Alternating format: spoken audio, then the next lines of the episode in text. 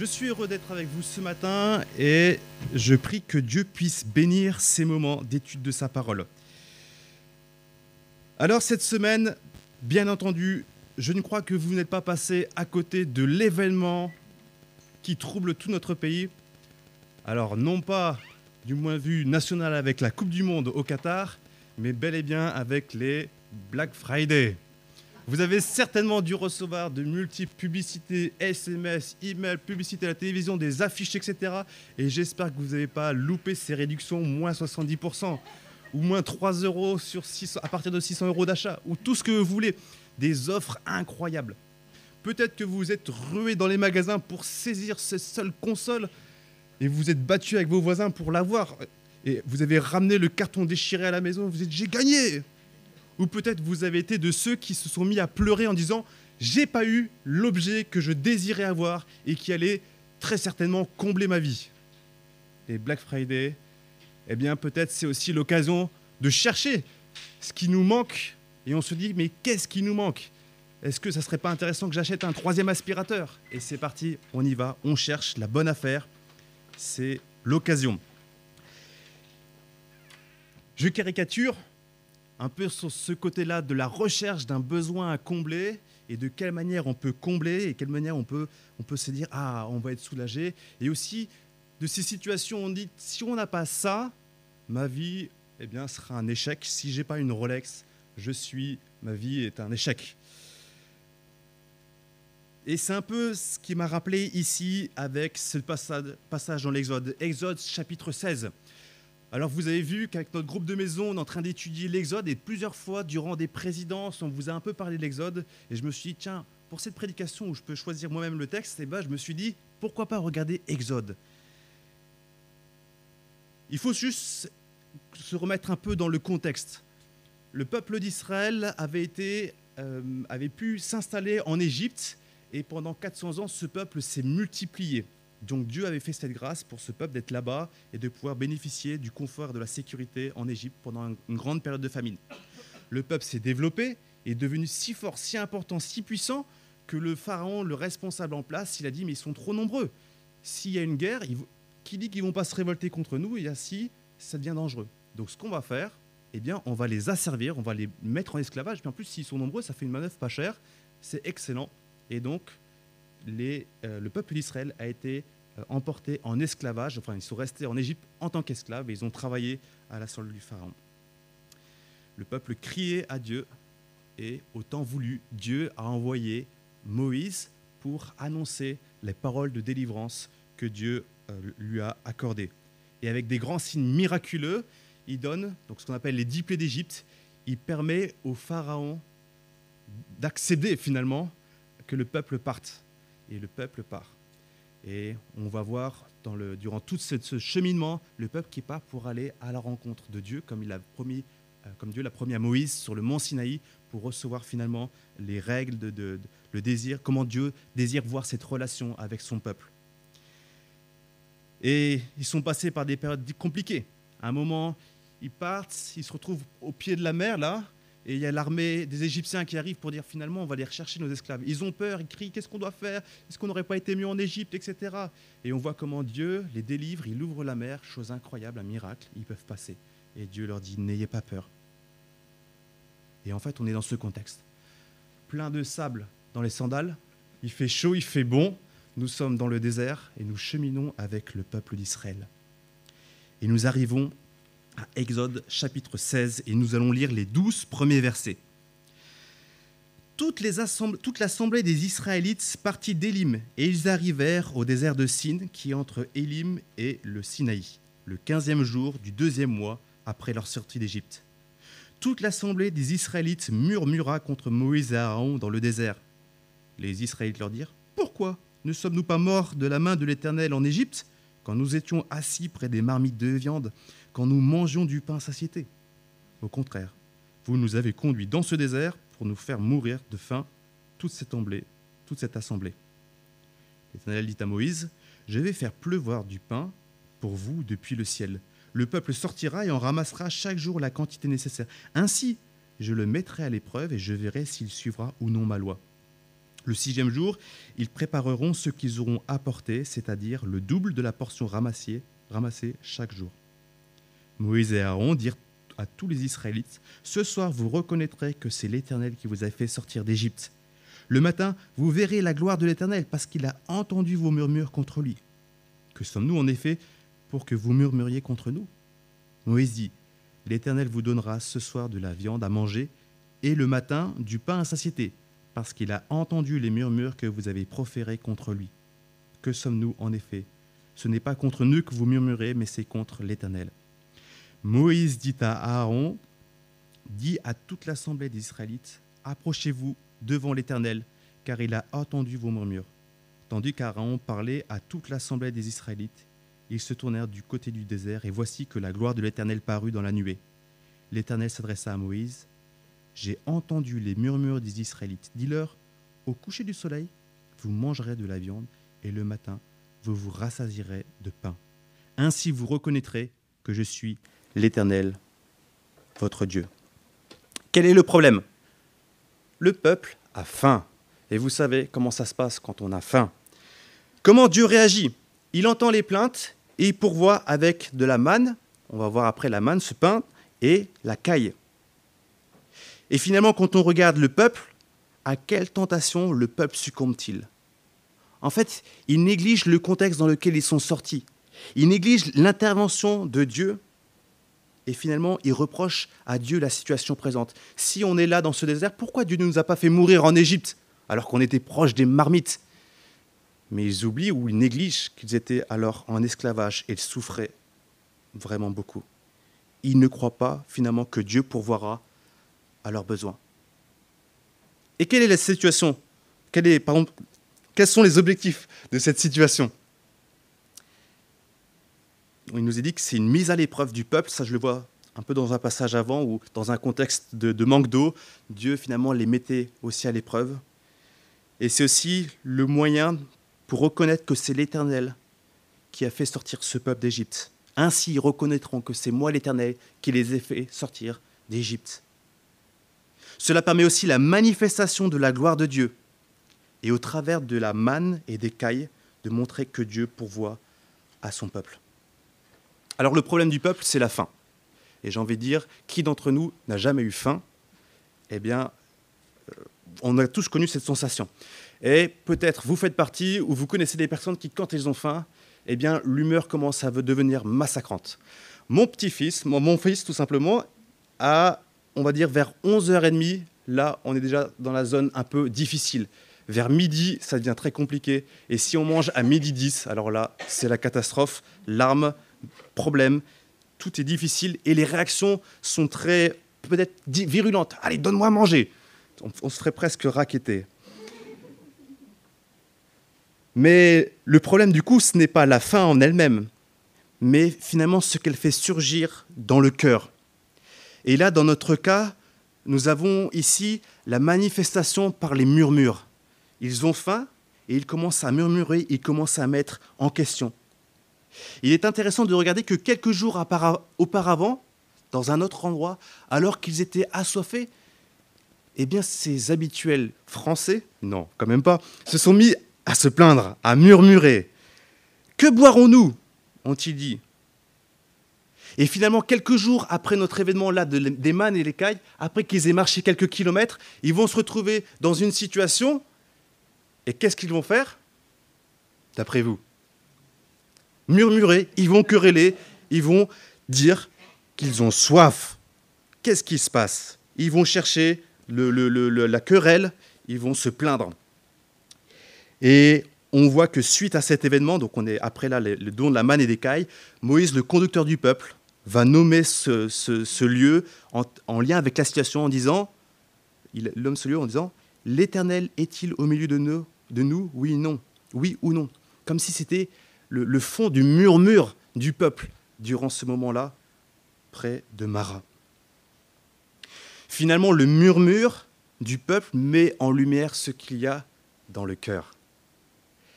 Florent Varac, euh, dans un podcast Un pasteur vous répond, que vous pouvez écouter sur Tout pour sa gloire, il a plein de questions très intéressantes, déclare La réalité de nos cœurs se manifeste quand nous sommes dans des situations de stress. Et là, tu vois immerger tout ce qu'il y a dans le cœur. En fait, c'est un peu comme cette plage magnifique. J'ai vu des vidéos sur Internet du côté de, Nice, une plage magnifique, etc.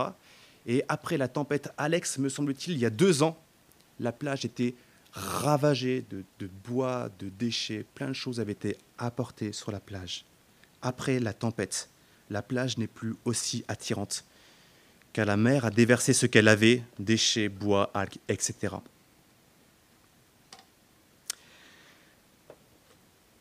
D'autres diront, c'est en renversant le bocal qu'on voit ce qu'il y a dedans. Voilà, Dieu permet des fois des situations qui nous permettent des fois de voir ce qu'il y a dans notre cœur et de pouvoir nous repentir et crier à Dieu, change mon cœur, Seigneur. Il est aussi assez intéressant de voir que Jésus, au sein d'une parabole, la parabole dite du semeur ou des terrains, nous parle d'un homme qui va semer sur, il sème sa semence et cette semence tombe sur différents terrains. Il nous en cite quatre et il nous parle d'un terrain plein de pierres. La semence tombe, mais elle n'a pas suffisamment de terre pour pouvoir prendre de bonnes racines pour pouvoir bien s'installer. Et lorsque le soleil vient, eh bien, les, les, les, les plantes, les, petits, les petits, eh bien, ils se dessèchent et ils meurent. Et Jésus va donner ce sens à cette partie, cette terre de cette parabole. D'autres reçoivent la semence dans le sol pierreux. Quand ils entendent la parole, ils l'acceptent aussitôt avec joie. Mais n'ont pas de racines en eux-mêmes. Ils sont les hommes d'un moment et dès que, dès que surviennent les difficultés ou la persécution à cause de la parole, ils trébuchent. Finalement, la réalité de notre attachement à Dieu se voit dans l'épreuve. Alors, rassurez-vous, nous fonctionnons avec des besoins et des sentiments, et c'est normal. C'est Dieu qui nous a créés assis ainsi. Mais nous sommes atteints d'un virus bien plus compliqué que le coronavirus et qui nous laisse des séquelles dans la gestion de nos émotions et de nos besoins. C'est ce qu'on appelle le péché, c'est l'absence de considération pour Dieu, au point de prendre sa place en se laissant conduire par sa propre sagesse, son propre désir de discerner le bien et le mal. Finalement, c'est de mettre Dieu de côté et de me mettre devant. Et cela va se traduire par une conception de la vie, de la relation avec les autres, de la relation avec Dieu, finalement, qui, est, qui, nous conduit à enfermer Dieu dans le cadre, cadre que nous allons définir nous-mêmes, qui nous arrange, pour choisir ce qui nous convient ou pas. Et on a aussi des, des croyances qui, qui, qui, nous entourent et euh, qui nous font dire que Dieu, finalement, il n'est pas capable. Et si tu as un problème dans ta vie, bah, Dieu, normalement, tu devrais faire le bien. Alors, si ça se passe comme ça, pourquoi ça ne va pas? C'est ainsi que le groupe Téléphone chante euh, ou a mis en place ce chant en 1982. Et peut-être que vous l'avez déjà entendu à la radio et vous connaissez ce beau morceau, beau morceau de la vie de Cendrillon. Cendrillon, et on voit cette pauvre femme, toute joyeuse, partir sur son cheval blanc avec le prince charmant. Tout est beau, la plus belle des histoires, jusqu'au moment où le prince charmant part avec la belle au bois dormant. Et puis finalement, elle se trouve seule, argent facile, prostitution, drogue, et finalement, elle meurt dans le désespoir. Et ce chant, ce morceau termine toujours avec cette phrase qui me dérange profondément. Notre Père qui est si vieux, pourquoi as-tu vraiment fait de ton mieux? Euh, Pourquoi ou as-tu vraiment fait de ton mieux? Car sur la terre comme dans les cieux, tes anges n'aiment pas devenir vieux. En clair, ici, si ça va pas, qu'a fait Dieu? De toute façon, il est vieux, il est incapable. Tu as faim? Qu'a fait Dieu? Pourquoi? On ne devrait pas être là-bas tu, nous envoies en dehors de... Ah, là-bas, attends, on avait de la viande, on mangeait vraiment bien, et maintenant on est ici dans ce désert et tu nous laisses mourir de faim.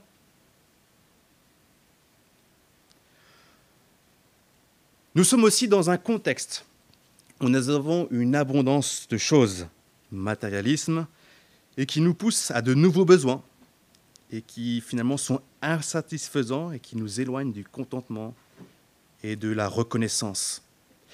Les films que nous regardons, les séries que nous regardons, nous poussent ou nous donnent des images du couple parfait, où il n'y a aucune difficulté, nous, nous pousse vers une réussite flagrante, la richesse euh, facile. Et du coup, on nous parle aussi de la sexualité d'une certaine manière de saluer avec les super-héros et j'en passe. Alors avec tout ça, nous voilà chargés, frustrés, insatisfaits, stressés, et on voit là un cocktail explosif qui nous tente à murmurer consciemment ou non contre Dieu. Pourquoi? Et un pourquoi lancé à Dieu pour avoir plein de racines différentes, dont celle de la remise en question de la personne de Dieu. Qu'est-ce que tu fais? Encore pire, qu'est-ce que tu fous? Qu'est-ce que tu fais? Je ne connais pas vos besoins, ni même vos frustrations. Moi, je vois les miennes. Je ne sais pas si celles-ci sont légitimes ou non. Et je ne sais pas comment vous les gérez. Voilà l'invitation que j'aimerais nous donner comme peut-être un point de départ. Discernons les mensonges du monde qui nous font courir après de vaines idées, les besoins illégitimes, et nous font murmurer contre Dieu. Je reprends l'exemple du mariage parfait. Hein. Reconnaissons dans nos besoins légitimes les écarts qui peuvent nous entraîner dans la tentation. Est-ce que ma plainte est juste? Est-ce que ma, frustration honore Dieu ou déshonore Dieu? Tu as peut-être faim, c'est légitime, mais est-ce que la manière dont tu réagis, elle est juste devant Dieu? Le problème de ce peuple, du peuple, c'est une vision erronée de Dieu. Ils ne reconnaissent pas, malgré tout ce qu'ils ont pu voir de, lui, que c'est ce Dieu-là, que c'est Dieu l'Éternel qui les a délivrés par des grands signes miraculeux d'Égypte, qui a, ouvert la mer devant eux. Ils ont vu des choses incroyables. Et pourtant, il ne sera jamais capable de nous donner de la nourriture. Enfin, incroyable. Et là, nous savons que le défi de la foi est important, mais nous avons continuellement besoin d'éveiller notre mémoire à propos de Dieu. Nous avons besoin de nous nourrir de la communion avec lui, dans la communion avec lui, dans la prière, dans la lecture de la Bible, pour renouveler notre compréhension de Dieu, pour garder en tête. Sinon, on oublie. Cela nous éclaire dans notre discernement de ce qui est juste, de ce qui vaut la peine d'investir notre intérêt. Cela renouvelle notre foi et nous aide à trouver en lui le secours au sein de l'épreuve. Il existe également de bons livres. J'aime bien proposer James Packer, Connaître Dieu, donc de James Packer. Et encore, nous avons aussi ce passage biblique qui nous dit, Hébreux 13, versets 5 et 6, que votre conduite ne soit pas guidée par l'amour de l'argent. Contentez-vous de ce que vous avez. En effet, Dieu lui-même a dit, Je ne te délaisserai pas, je ne t'abandonnerai pas. C'est donc avec assurance que nous pouvons dire, Le Seigneur est mon secours. Je n'aurai peur de rien. Que peut me faire un homme? Et des fois, au-delà de l'argent, on pourrait parler de gloire, on pourrait parler de réussite, on pourrait parler de matériel ou je ne sais quoi. Eh bien, nous avons besoin de cultiver un esprit de contentement et de reconnaissance et de voir la valeur des choses, quelle portée éternelle elles ont. Et peut-être qu'on se rendra compte, bah, est-ce que ça a vraiment une importance et, une... et peut-être ça nous amènera à voir les choses différemment. Est-ce que dans le contexte de nos vies actuelles, nous arrivons à être reconnaissants pour les grâces que nous avons? Seigneur Dieu, merci pour le pain, merci pour la santé dans laquelle je me trouve. J'aime bien dire une phrase, euh, peut-être vous l'avez déjà entendue, mais j'aime bien dire qu'est-ce. Alors, il faut bien que je la trouve, bien la mettre. Euh, qu'est-ce que. Qu'est-ce que. Euh, qu'est-ce qu'on est bien quand tout va bien? C'est quand on a mal au dos qu'on se dit en fait, quand j'ai pas mal au dos, c'est super c'est quand on n'a pas l'aft dans la bouche et que tu te brosses les dents paisiblement, que tu... Ah bah oui, c'est vrai que j'avais un aft avant. Et en fait, on oublie. On a besoin d'être reconnaissant et de voir que tout don parfait nous vient de Dieu, le Père, et être reconnaissant. Merci, parce que je n'ai pas froid. Et plein d'autres choses. Et on pourrait prolonger les réflexions, bien sûr. Mais voilà, qu'est-ce qui conduit nos frustrations et qu'est-ce qui en découle? Est-ce que ça va à l'honneur de Dieu? On continue, Exode chapitre 16, versets 13 à 31. 13 à 31 qui nous dit Le soir survinrent des cailles qui couvrirent le camp, et le matin il y eut une couche de rosée autour du camp. Une fois cette rosée dissipée, il y avait à la surface du désert quelque chose de petit, comme des grains, quelque chose de fin, comme de la gelée, blanche sur la terre. Les Israélites regardèrent et se dirent les uns aux autres Qu'est-ce que c'est? En effet, ils ne savaient pas ce que c'était. Moïse leur dit, c'est le pain que l'Éternel vous donne pour nourriture. Voici ce que l'Éternel a ordonné. Que chacun de vous en ramasse ce qu'il faut pour sa nourriture. Une mesure de deux litres par personne, suivant le nombre que vous êtes. Chacun en prendra pour ceux qui sont dans sa tente. C'est ce que firent les Israélites. Et ils en ramassèrent les uns plus les autres moins. On mesurait ensuite la quantité précise. Celui qui en avait ramassé plus n'avait rien de trop, et celui qui avait ramassé moins n'en manquait pas. Chacun ramassait ce qu'il fallait pour sa nourriture. Moïse leur dit que personne n'en laisse jusqu'au matin. Et ils n'écoutèrent pas Moïse, et certains laissèrent jusqu'au matin, mais il s'y mit des vers, et cela devint infect. Moïse fut irrité contre ces gens. Tous les matins, chacun ramassait ce qu'il fallait pour sa nourriture, et quand venait la chaleur du soleil, cela fondait. Le sixième jour, ils ramassèrent une double quantité de nourriture, quatre litres pour chacun. Tous les chefs de l'assemblée vinrent le rapporter à Moïse. Celui-ci leur dit C'est ce que l'Éternel a ordonné. Demain est le jour du repos, le sabbat consacré à l'Éternel. Faites cuire ce que vous avez à faire cuire, faites bouillir ce que vous avez à faire bouillir, et mettez en réserve jusqu'au matin tout ce qui restera. Ils le laissèrent jusqu'au matin, comme Moïse l'avait ordonné, et cela ne devint pas infect. Il ne s'y mit pas de verre. Moïse dit Mangez-le aujourd'hui, car c'est le jour du sabbat en l'honneur de l'Éternel. Aujourd'hui, vous n'en trouverez pas dans, la campagne. Pendant six jours, vous en ramasserez, mais le septième, septième jour, celui du sabbat, il n'y en aura pas. Le septième jour, quelques membres du peuple sortirent pour en ramasser, mais ils n'en trouvèrent pas. Alors l'Éternel dit à Moïse, Jusqu'à quand refuserez-vous de respecter mes commandements et mes lois?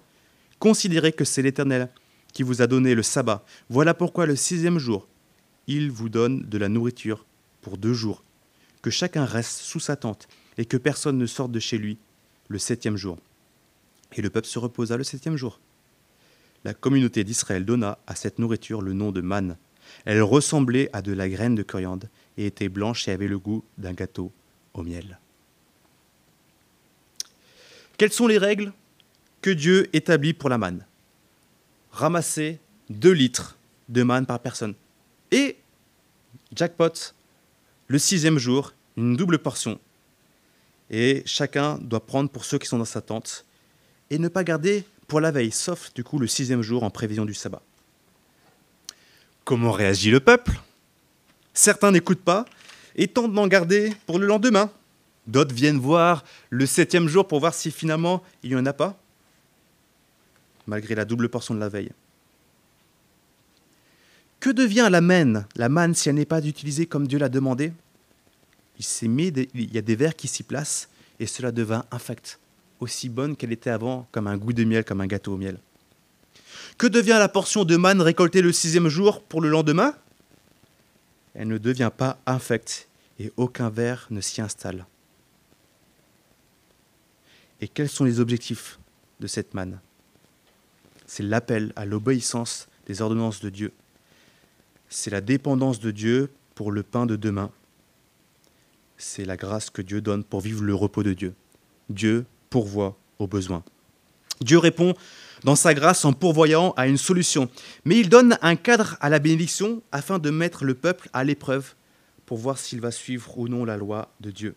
Et nous découvrons que certains mettent en doute les paroles de Dieu.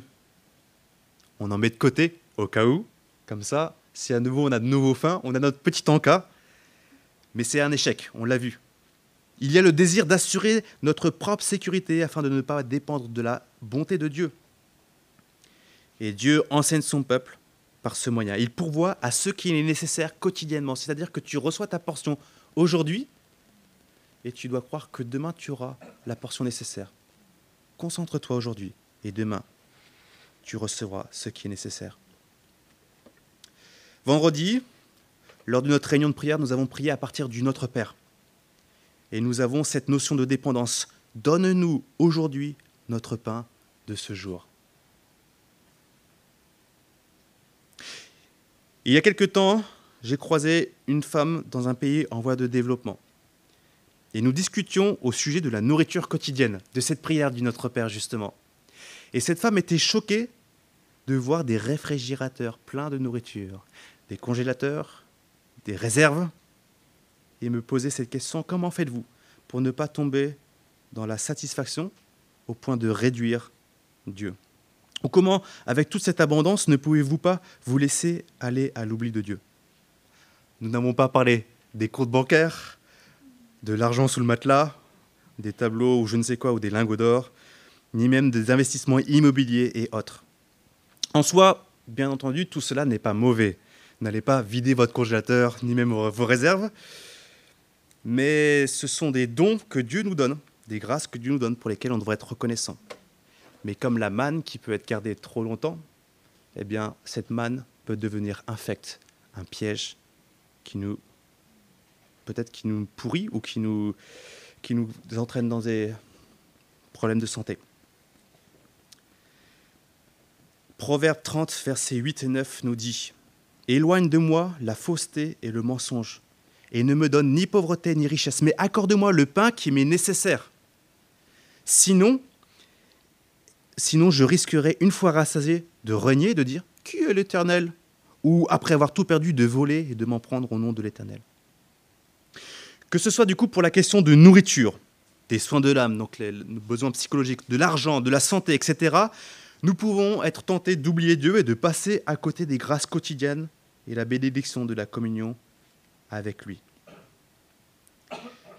Dieu nous accorde des dons qui sont bons et qui peuvent devenir des pièges. Argent, gloire, sexualité, si je peux les placer dans de grands domaines.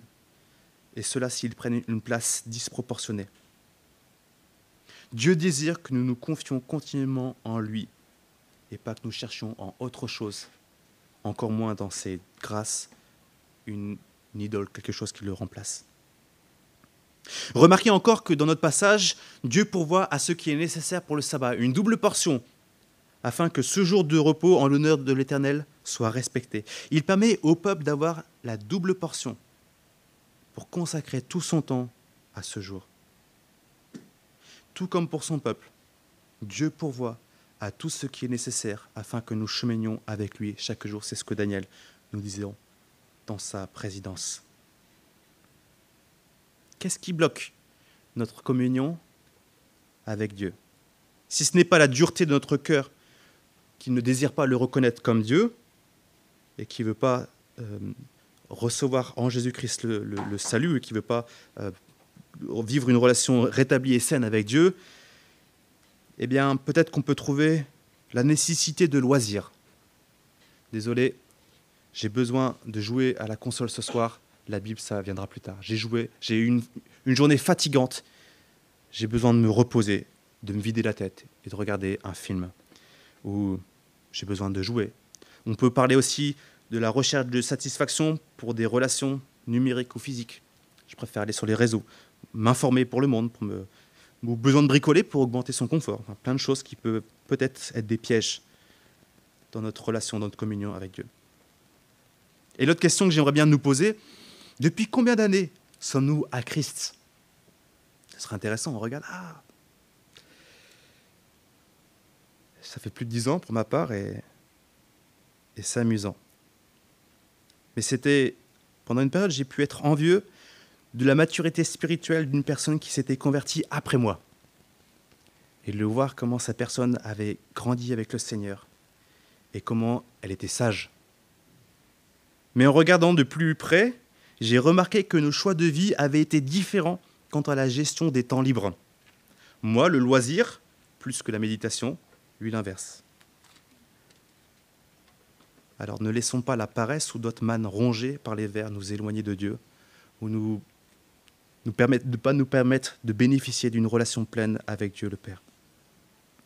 Dieu nous donne ce qui est nécessaire pour ceux qui veulent sincèrement grandir avec lui. Dieu désire, désire que nous saisissions pleinement la bénédiction de vivre chaque jour avec lui. Soyons assurés que la vie avec lui est bien différente que tout ce qu'on peut nous promettre, que tous les Black Friday ou autre chose peuvent nous promettre. Il pourvoit dans sa grâce. Et nous continuons parce que le temps avance. Verset 32-36 du chapitre 16 nous dit, Moïse dit, Voici que l'Éternel a ordonné qu'une mesure remplie de manne soit conservée pour vos descendants. Ainsi ils verront le pain que je vous ai fait manger dans le désert après vous avoir fait sortir d'Égypte. Moïse dit à Aaron, prends un vase, mets-y deux litres de manne et dépose-le devant l'Éternel, afin qu'il soit conservé pour vos descendants. Suivant l'ordre donné à l'Éternel, à Moïse et à Aaron, à Moïse, Aaron le déposa devant le témoignage, afin qu'il soit conservé. Les Israélites mangèrent de la manne pendant quarante ans, jusqu'à leur arrivée dans un pays habité. Ils mangèrent de la manne jusqu'à leur arrivée aux frontières du pays de Canaan. La mesure de deux litres correspond à un dixième de la mesure étalon. Pourquoi garder une double portion ou deux litres de manne et le placer devant l'Éternel? Il s'agit de l'objectif de témoigner aux générations suivantes. Regardez comment Dieu a pourvu à ce qui était nécessaire. Et pendant 40 jours, afin que le peuple puisse être enseigné à propos de la bonté, de la toute-puissance, de la grâce, de la bienveillance de Dieu qui pourvoit aux besoins de son peuple. Combien de temps Dieu pourvoit-il aux besoins de son peuple? Pendant tout le temps qu'ils sont dans le désert, dans des situations de faiblesse. Pendant 40 ans. Et dans d'autres passages dans le nombre, vous verrez qu'ils en ont presque la nourriture qui leur sort par le nez, la caille particulièrement, parce qu'ils en ont marre, mais Dieu pourvoit quand même à ce qui est nécessaire pendant 40 ans jusqu'à ce qu'ils arrivent au pays promis. Hmm, intéressant. En quoi la portion de manne gardée en témoignage et les 40 années sont-ils des signes précurseurs de quelque chose de plus grand?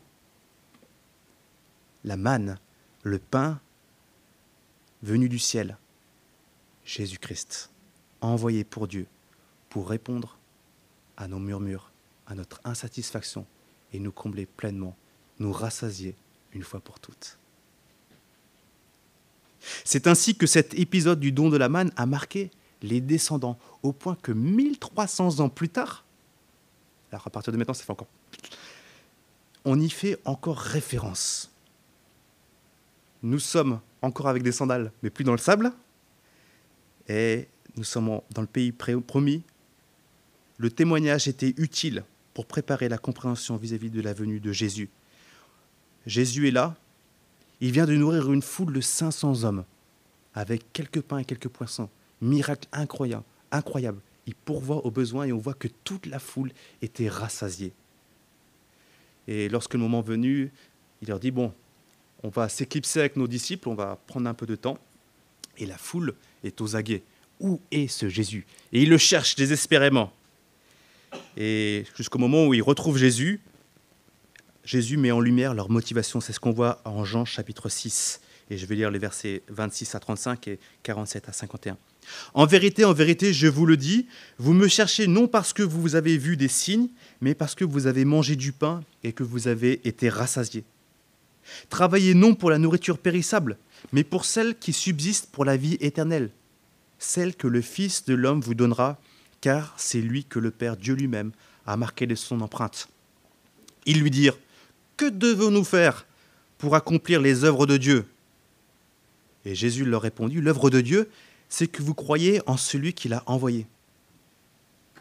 Attends, quel signe miraculeux fais-tu donc, toi lui dirent-ils, afin que nous vous le voyions et que nous croyions en toi? Que fais-tu? Nos ancêtres ont mangé la main dans le désert, comme cela est écrit, il leur a donné le pain du ciel à manger.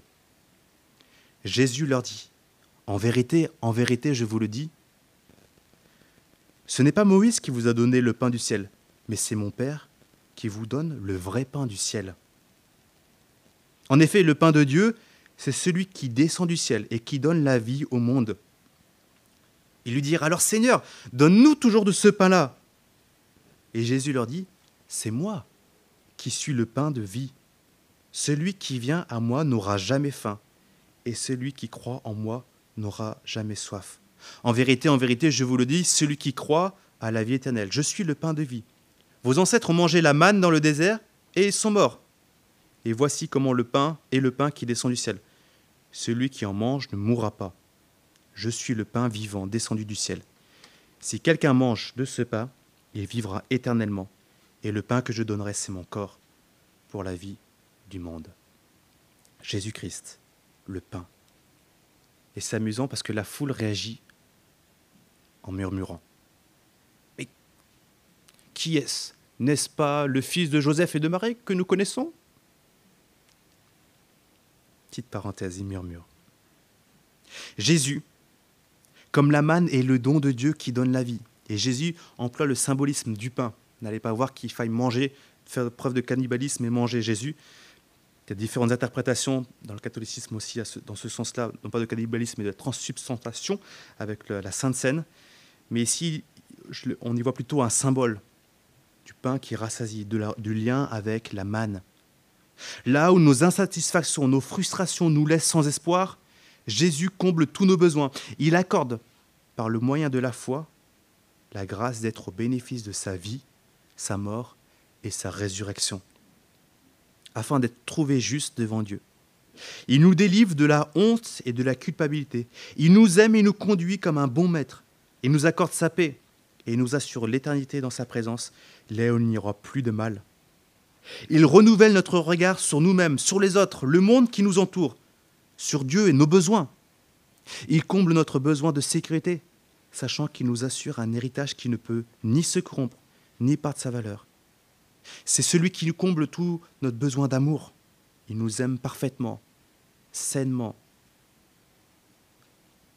Il est celui qui vient habiter en nous par son esprit et nous rend capables de rechercher, de le rechercher, de porter de bons fruits. Il est celui qui réconcilie avec Dieu le Père et nous donne cette grâce d'avoir cette communion, de pouvoir prier Dieu, de pouvoir le rechercher, d'être avec lui. Et c'est une grâce. Alors la pression disparaît.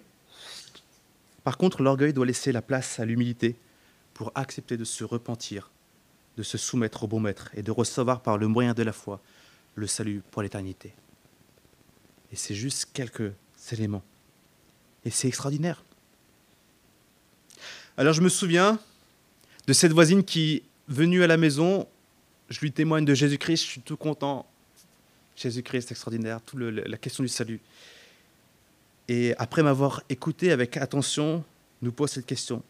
Comment Dieu peut aider dans une situation financière difficile? Comment Dieu peut aider dans mon célibat qui me fait peser finalement sur mes épaules? Comment Dieu peut m'aider dans ma maladie?